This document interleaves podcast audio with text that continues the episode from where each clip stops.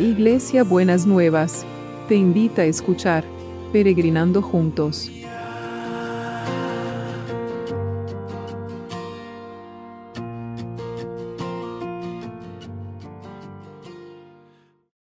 Buenos días mis peregrinos y peregrinas, ¿cómo andamos para empezar este domingo? Miren, les cuento y después les voy a dar los detalles que hoy tengo dos noticiones. Se viene en el tiempo de los milagros, así que estemos preparándonos todos y todas para esperar eh, ansiosamente ese tiempo. Así que estén alertas eh, a todo lo que, lo que va sucediendo. Muy bien. Eh, la meditación de hoy está en, Juan 8, del 1 al 11. Y se las voy a leer em, de la, la versión de la Pasión. Jesús subió al monte de los olivos cerca de la ciudad donde pasó la noche.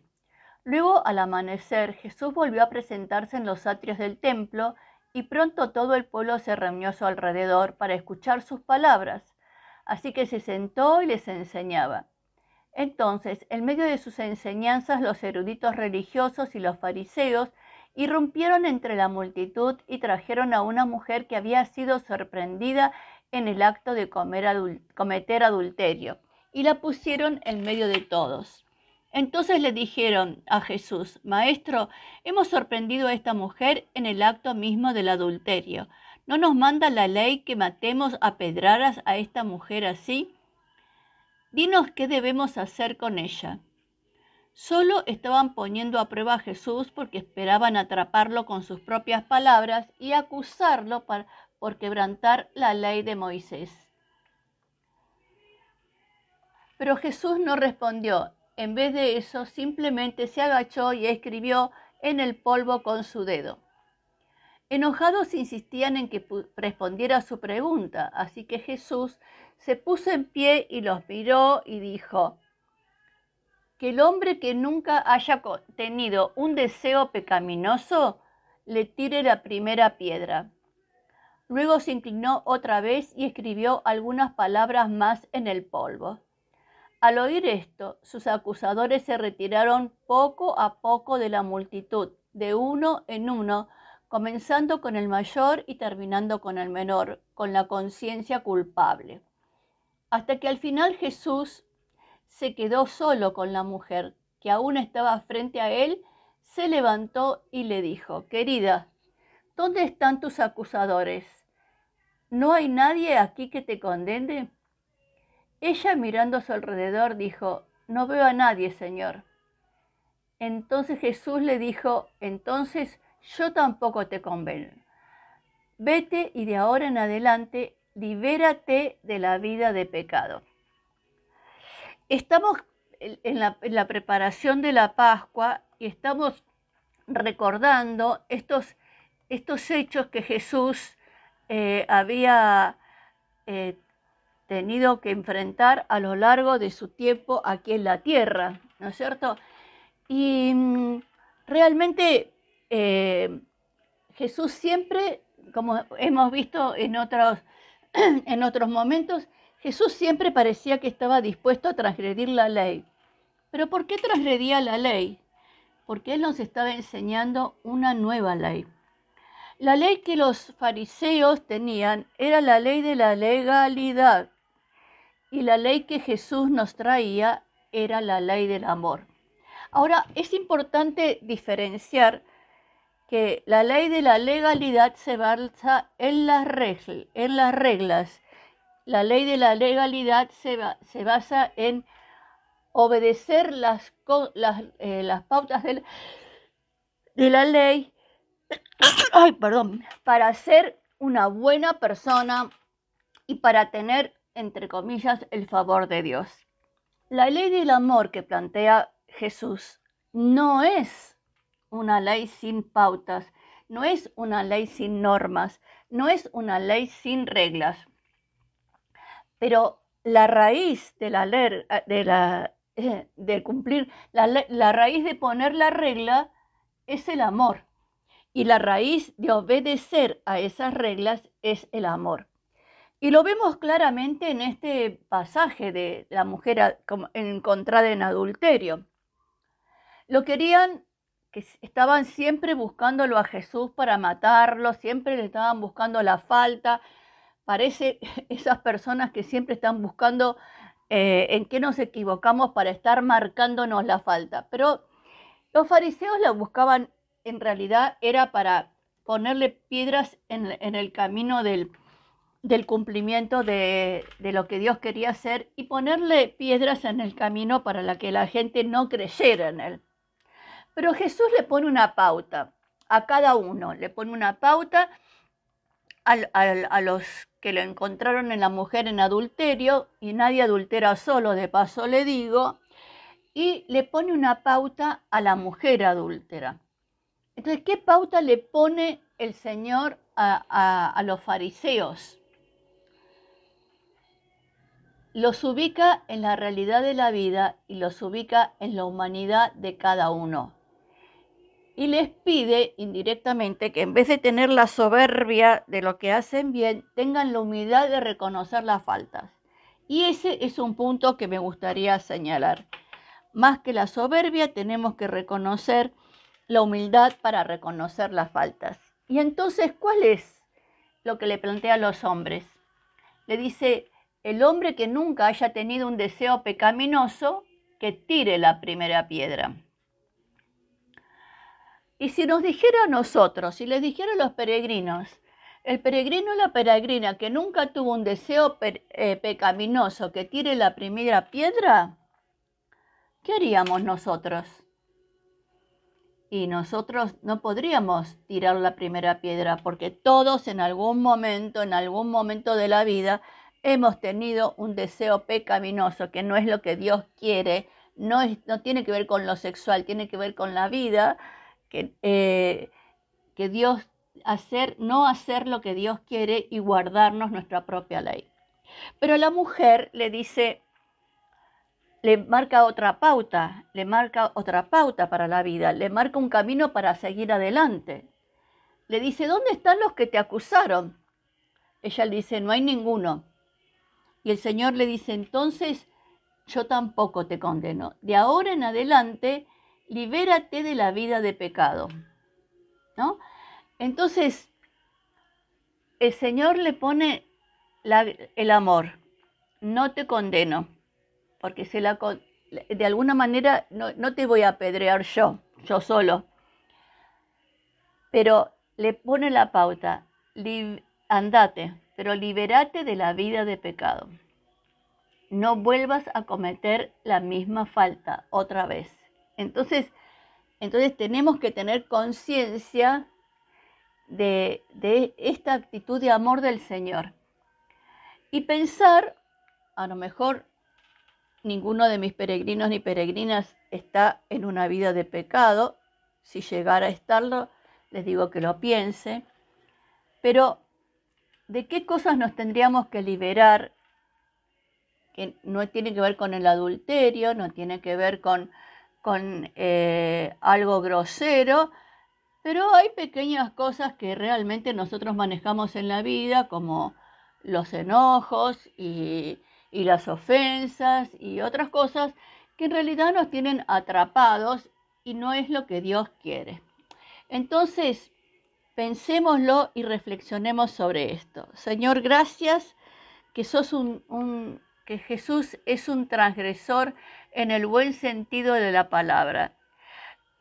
Entonces, gracias Señor, porque vos nos llamás a, vivir la ley del amor, pero que la ley del amor tiene una disciplina, tiene una, eh, una regla, tiene un, eh, algo que cumplir, que es una vida ordenada, una vida que sea digna y una vida que, que dé gloria a Dios. Entonces, Señor, que cada uno y cada una mire, se mire a sí mismo y vea cuáles son las cosas que, de las cuales tiene que liberarse para poder estar más liviano y andar más liviano en la vida. Gracias, Señor, en el nombre de Jesús. Amén y amén. Veo que se me hizo re largo el, devocional, pero bueno, téngame paciencia. Hoy es domingo, Así que los que no se reúnen con, con su comunidad de fe tienen mi sermón. ¿Qué quiere que le diga? Muy bien. Así que vamos a ir ahora a orar por las necesidades. Bueno, les cuento la primera gran noticia. Roberto está en su casa. Así que damos gloria a Dios porque está en su casa. Está en su casa hasta que lo tengan que volver a operar nuevamente, pero está feliz que hace nueve días que no tiene fiebre y, eh, y, se está recuperando. Así que le mandamos un beso enorme, enorme a Roberto. Vamos a seguir orando por él, pero lo súper alegre alegra que eh, el Señor haya contestado el clamor de todos y también el clamor de Él. No es el clamor, no es por una oración en, especial, es por todo lo que estuvimos pidiéndole todos al Señor. Así que gracias Señor, pero oramos por aquellos que están esperando esta respuesta, para que vos le des paz, Señor, que los, que los liberes del azote de la enfermedad y que traigas, Señor, sanidad, liberación y fortalecimiento, Señor, aquellos que están en tratamiento, que también los sostengas y los fortalezcas. Señor, gracias por tu amor y por tu cuidado. Te alabamos y te bendecimos en el nombre de Jesús. Amén y amén. Y seguimos orando por las oportunidades de educación, Señor, que nadie se quede fuera de las oportunidades de educación ni y que nadie se quede fuera de la posibilidad de acceder a un trabajo. Señor, que realmente vos estés moviendo las cosas, la economía y todo lo que, lo que significa, lo que se mueve para que los puestos de trabajo empiecen a a, funcionar, empiecen a necesitar, que la gente vaya necesitando trabajo en las empresas y que vaya poniendo avisos o buscando datos para poder otorgar ese beneficio. En el nombre de Jesús. Amén y amén. Y también oramos por los que están reclamando sus derechos. Y le cuento el otro milagro extraordinario. Una peregrina estaba en un proceso judicial bastante penoso donde había implicancias familiares. Y era una situación larga, penosa, que estuvimos orando por, por ella en algún tiempo. Eh, y parecía que había momentos que parecía que se resolvía y había momentos que parecía que, que no se resolvía, que se volvía atrás. Al final, el juez tuvo que dictar una sentencia y no fue favorable para ella, lo cual significó, seguramente como para todos, un bajón, porque implicaba que tener que eh, un, costo muy alto en lo económico y en lo emocional para enfrentar lo que el juez eh, había dictaminado, que era eh, juzgar una situación injusta. Entonces, bueno, eso quedó ahí. Y ayer me escribe y me dice que la situación, después de que estaba todo el paquete acomodado en lo judicial, se dio vuelta. Y la persona que les estaba haciendo un reclamo injusto hizo marcha atrás y no van a tener que, que no, quedan expuestos a todo ese costo, a todo ese costo económico y personal de tener que despojarse de cosas que para ellos eran valiosas. Así que el Señor atiende el clamor de sus hijos cuando pelean y cuando piden por sus derechos. Pero aquí me enseñó algo. Cuando la situación esté terminada, la única terminación de las situaciones es cuando Jesús dice que está terminada. Porque acá la justicia dijo que estaba terminada, la justicia injusta, y el Señor dijo, no, voy a dar, hacer la justicia, la verdadera justicia en esta situación. Así que nos alegramos y en ella ponemos, y me escribió y me dice, como decís vos, milagros extraordinarios. Sí, por supuesto, lo, digo y lo repito, milagros extraordinarios. Así que gloria a Dios.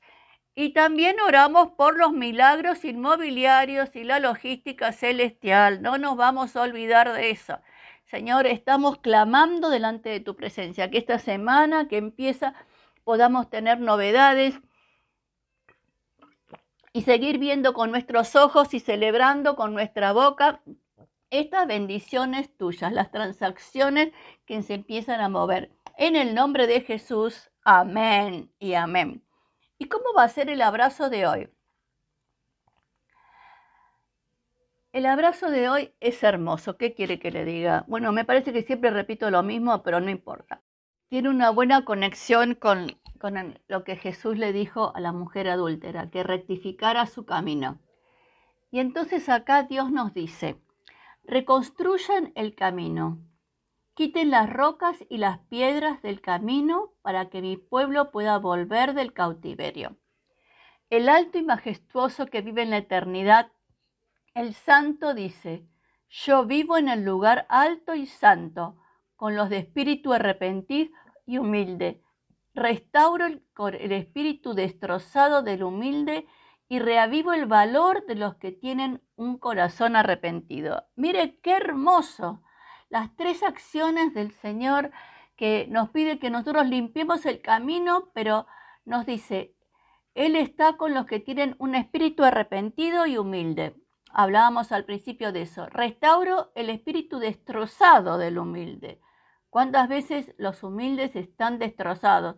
Nuestra peregrina humilde se sentía destrozada por esa injusticia que tenía que enfrentar. Reavivo el valor de los que tienen un corazón arrepentido. Hermoso, precioso. Espero que tengan un requete eh, domingo, que el Señor los requete bendiga. Les mando un beso requete enorme y nos vemos mañana lunes. Que el Señor los requete hiper bendiga. Hasta mañana lunes.